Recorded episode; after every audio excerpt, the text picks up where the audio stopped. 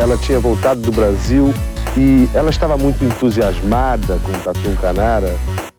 Não sei, isso aí pode ser intuição da mãe, sei lá, de, de outras crianças conversando, não sei. 10! Nota 10! O senhor vai gostar, hein? Bebê diabo parou o táxi na avenida. Ao vivo? É muito pior. Olá, eu sou o Danilo Corsi. E eu sou a Camila Kintzel. No episódio de hoje, vamos ver que faz muito tempo que o Brasil é o Brasil. É o episódio Cormoran, também conhecido como Incidente de Paranaguá, que aconteceu em junho de 1850, onde um grupo de cidadãos de bem, que acreditavam num Brasil acima de tudo, resolveu atacar um navio inglês que estava simplesmente caçando e destruindo os tumbeiros, como eram conhecidos os navios negreiros. Então hoje vamos entrar nesse clima de hipocrisia brasileira e inglesa para constatar que nada mudou. Feijoada. Mas antes, Camila, o que o nosso querido Drinco nos mandou hoje? Hoje o Drinco nos mandou cerveja e uma mistura do Brasil com o Egito. Não, com a Inglaterra. Nós vamos tomar a Velhas Virgens de Madrugada e Meia English Pale Ale. Essa é uma cerveja típica inglesa, de coloração âmbar e levemente caramelizada, produzida pelos integrantes da banda Velhas Virgens. Então dá para tomar essa belezinha ouvindo o nosso podcast e depois ouvir a banda também. Brinde história? Tchim, tchim. Tchim, tchim.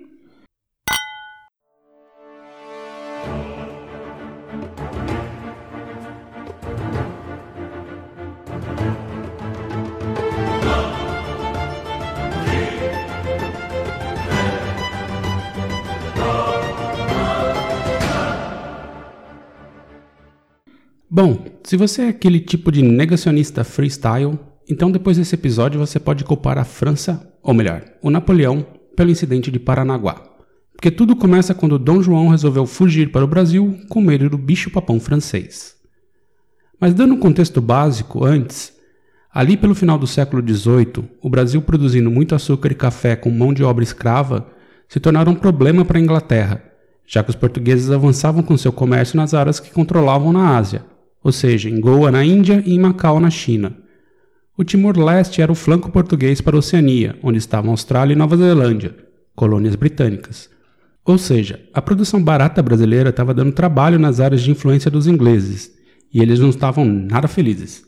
Em 1793, os britânicos fizeram uma emenda em seu Prize Act, basicamente uma lei que permitia o saque de navios mercantes rivais pelo mundo e 65% do que era saqueado era revertido diretamente para a tripulação do navio, que em um mísero ataque poderia garantir 400 vezes o seu salário. Ou seja, era um grande negócio para a marinha inglesa. E nessa emenda, os navios negreiros portugueses foram colocados na lista, junto com os navios comerciais. A lei também permitia que os britânicos atacassem mesmo em águas portuguesas ou brasileiras. Afinal, eles eram os donos do mundo na prática. E isso fez com que vários navios britânicos entrassem em águas brasileiras para atacar e roubar a emergente marinha brasileira, por assim dizer, já que era tudo de controle lusitano. E os ingleses foram fazendo a festa, detonando navios portugueses em qualquer parte do mundo. No Brasil, era comum os ingleses serem atacados quando atracavam no Rio de Janeiro pelos locais, como forma de protesto pelo que consideravam um ataque direto. Essa prática durou até 1802, quando a lei foi extinta, uma vez que a coisa estava fora de controle e os britânicos atacavam até navios parceiros da Inglaterra.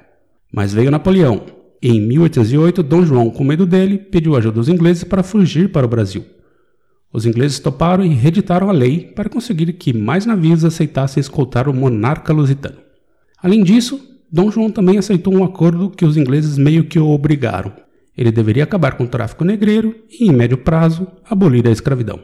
Enfim, os ingleses escoltaram Dom João em segurança e ele, em retribuição, foi dando migué no fim do tráfico, bem no estilo na volta a gente compra, tipo Brasilzão mesmo, que faz acordo e não cumpre. Enfim. E nesse período também surgiu uma outra prática, a do para inglês ver. Basicamente, os navios negreiros brasileiros esquentavam uma papelada falsa para apresentar aos oficiais ingleses em caso de abordagem, garantindo assim que suas cargas humanas não fossem confiscadas.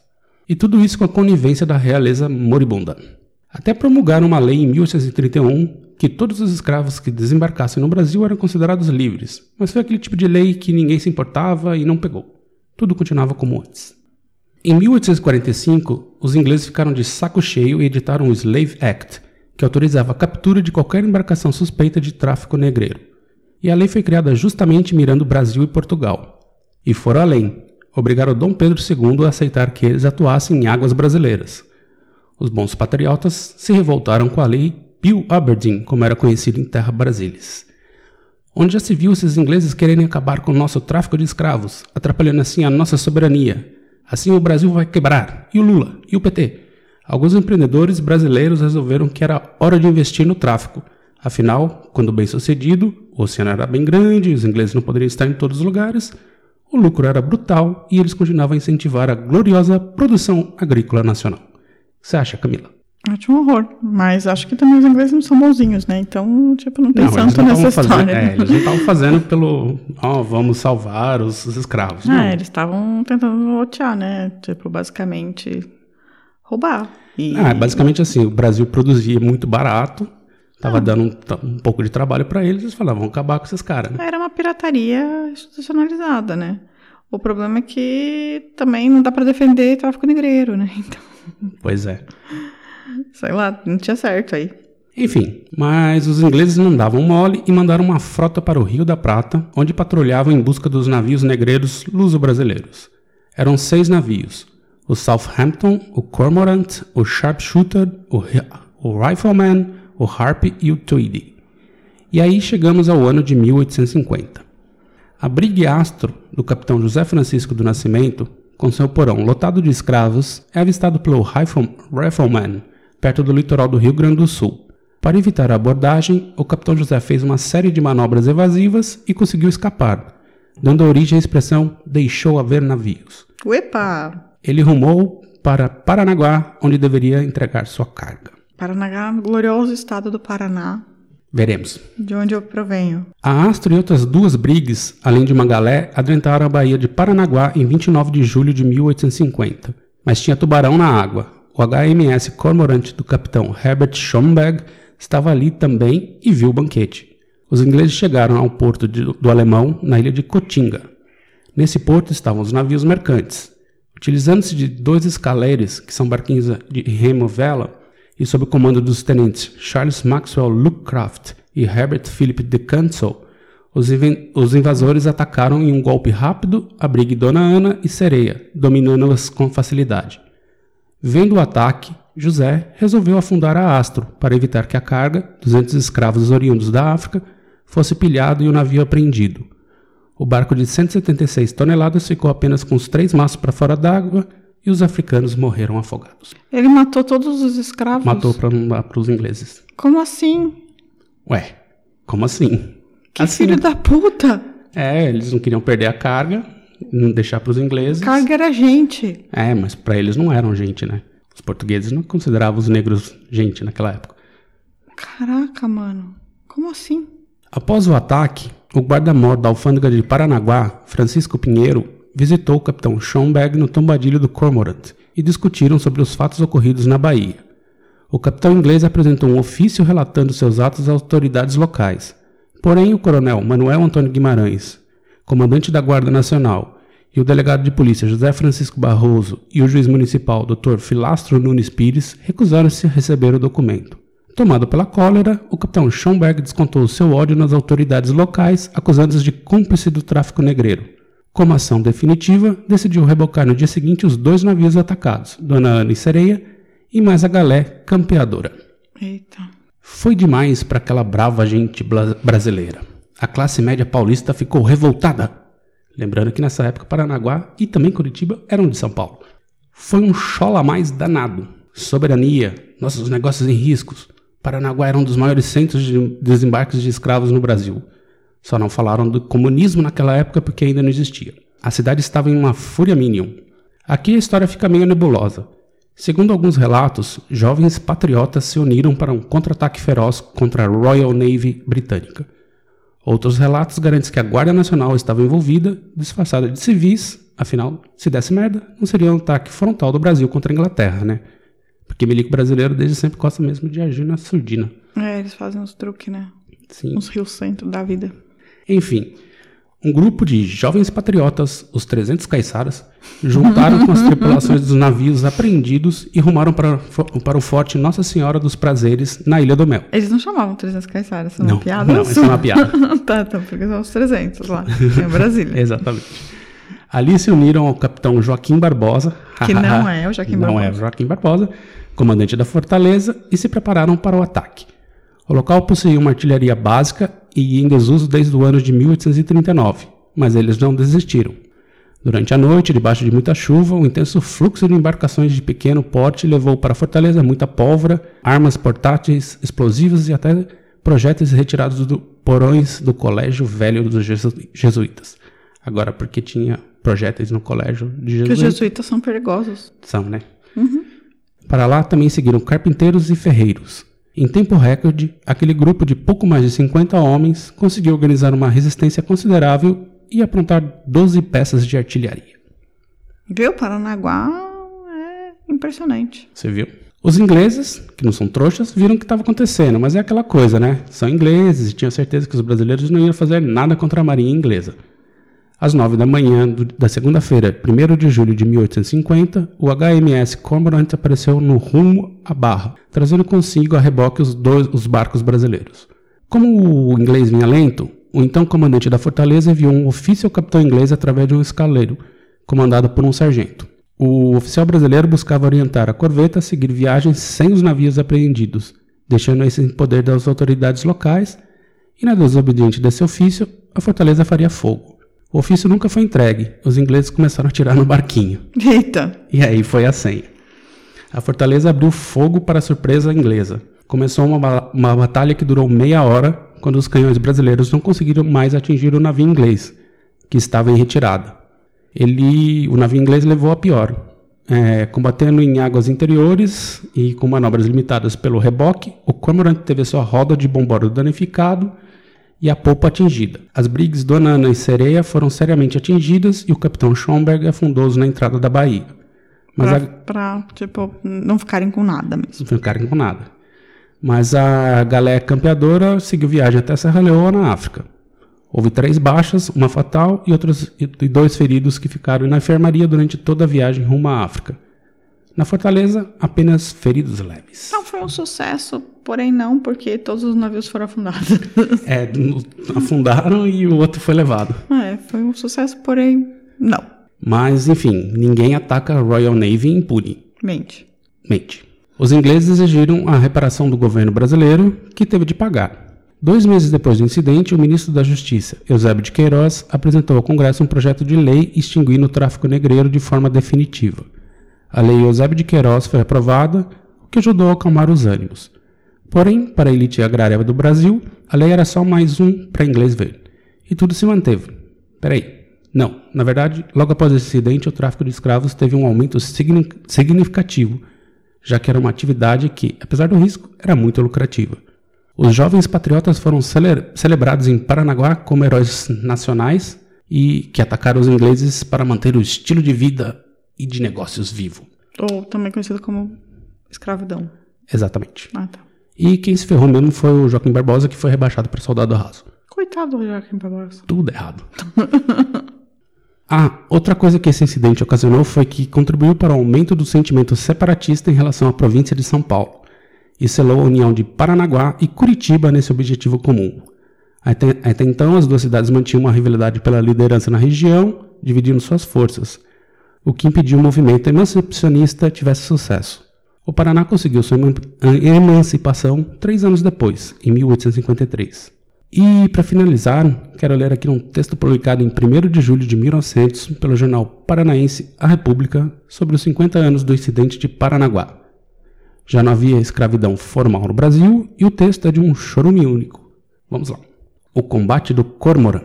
Passa-se hoje o 50 aniversário de combate entre o navio de guerra inglês Cormoran e a nossa fortaleza da Barra do Paranaguá. Há meio século, pois, e para esse dia de tanta solenidade para a pátria paranaense, não há nem o estilo oficial dos 21 tiros de peça, nem a bandeira nacional em júbilo se hasteia, nem a recordação pública unifica-se num clamor entusiasta. O passado passou, e se um dia houve um brio de nação, palpitou no seio da mocidade, Hoje já não vibramos e o sentimos, pois que meio século de noite obscureceu e ensombrou a nossa alma, feita ao cosmopolitismo desolador dos nossos dias. Foi do jornal A República, mas poderia ser da Gazeta do Povo também. Enfim, Camila, a sua pátria paranaense brilhou para manter a escravidão atacando os nefastos ingleses? Não, porque naquela época ela não era minha pátria Quer paranaense. dizer que você é ela, era, bandeirante, é isso? ela era uma pátria, ela era uma pátria paulista. Você era bandeirante. Não, na verdade, assim, só uma, um quarto dos meus antepassados estavam no Paraná naquela época, eu diria. Entendi. Então, não sei se eles lutaram, acho que não, acho que eles estavam em alguma tribo. Ah, tá. Aliás, Ah, é. perto de Paranaguá, Enfim, inclusive. Inclusive, polêmico. inclusive perto de Paranaguá, tá? Porque a família da, da minha avó paterna é daquela região, de Morretes, Paranaguá. Tava lá jogando pedra no cormorante. É, então, talvez em alguma tribo, tá? Entendi.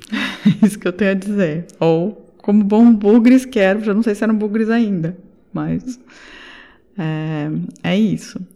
Agora, achei muito bonito isso. Os caras, tipo. Assim, Brasil dá- continua a mesma várzea, né, de sempre. é a várzea, é a várzea, é uma várzea terrível.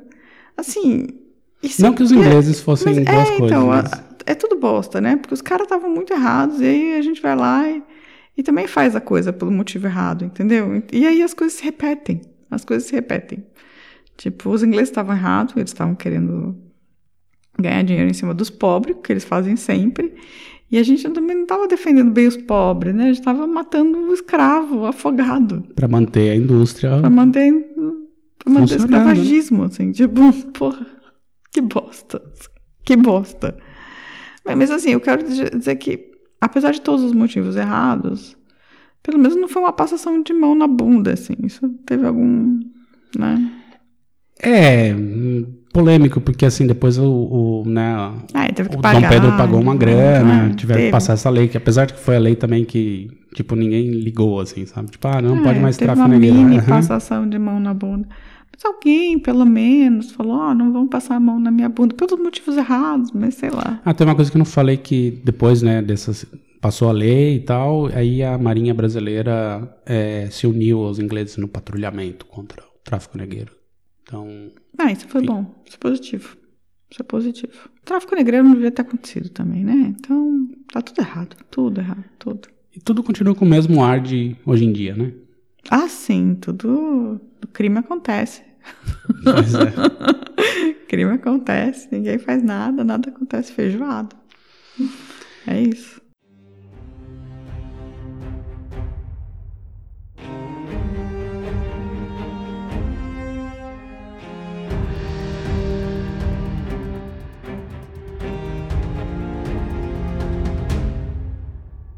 Enfim, esse foi o episódio Minion da semana. Se você gostou, Minion? Minion. Não foi Minion. Patriotas. A gente não é Se Minion. ergueram, Não, não. não. a Mas gente é, tá- tô contando a história dos Minions. Mas a gente tá criticando aqui. Sim, mas eles continuam sendo Minions. Estamos criticando. Patriotas. Estamos criticando os patriotas. Os Minions de 1850 no Paraná. E São Paulo, São Paulo. São Paulo, Paraná. E se você gostou da história e quer falar mais sobre o caso, como faz para entrar em contato com a gente, Camila? Bem, para entrar em contato, você escreve contato, arroba, muitopior.com.br. Olha só que fácil. Aí você entra em contato. Outro jeito de contar- entrar em contato, você manda uma mensagem direta no Twitter. Você pode mandar. Arroba muito pior. Arroba muito pior. Você também pode mandar uma mensagem direta no Facebook. Também. É no Muito Pior Podcast, eu acho que é. E você também pode mandar fazer um comentário no site muitopior.com.br. E você também pode fazer um comentário no YouTube, que a gente posta o áudio do episódio no YouTube também. Tem muita gente lá.